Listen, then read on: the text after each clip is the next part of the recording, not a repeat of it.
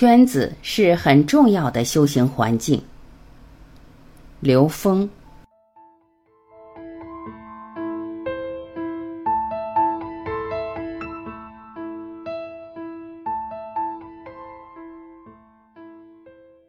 圈子很重要。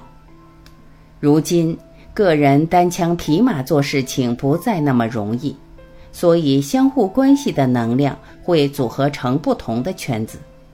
通过一起做些事情，使得每一个生命获得提升。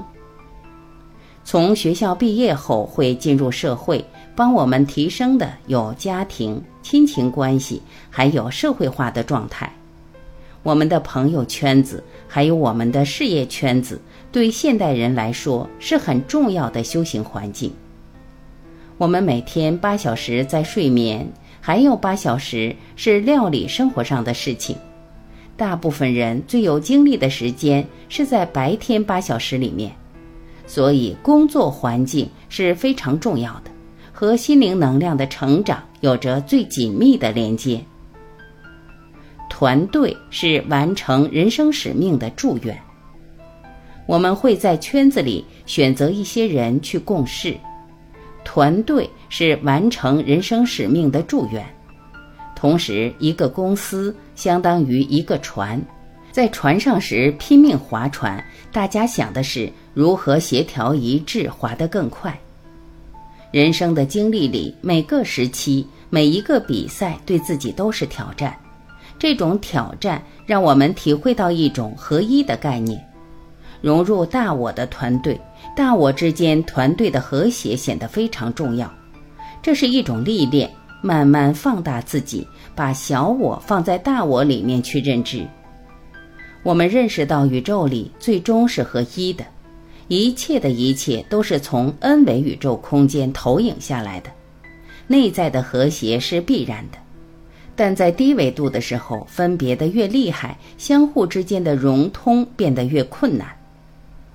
爱是凝聚所有分别的本质力量，从这点上看。团队的使命是让我们放大自己，进入更高能量境界的阶梯。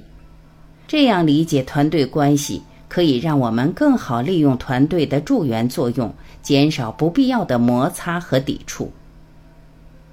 智慧型领导不是带人，是带心。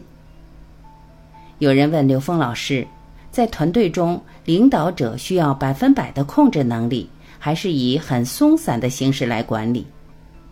刘峰老师回答：“如果是带领团队去做事情，那么有他扮演角色的游戏规则。一个是 leader，是带领团队方向的，创造团队文化和凝聚力的；一个是 manager，是使得团队更有协调性，符合现代游戏规则。职业经理人就是以管理为主导的。”往往团队的领导不是职业经理人，是开创者，也是核心凝聚力的角色。领导关键是带心，需要的是心灵能量共振能力。什么是能量？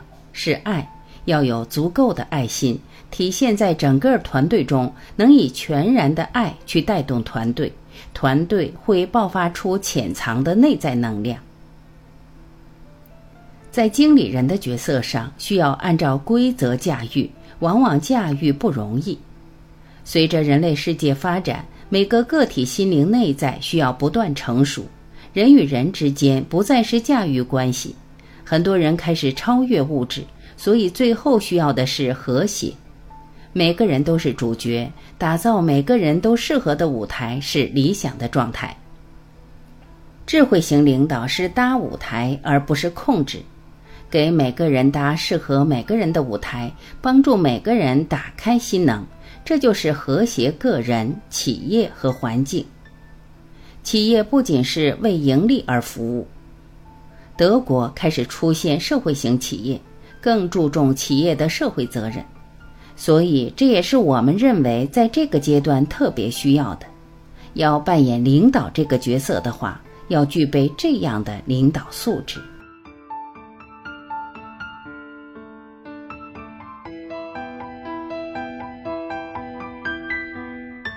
感谢聆听，我是晚琪，再会。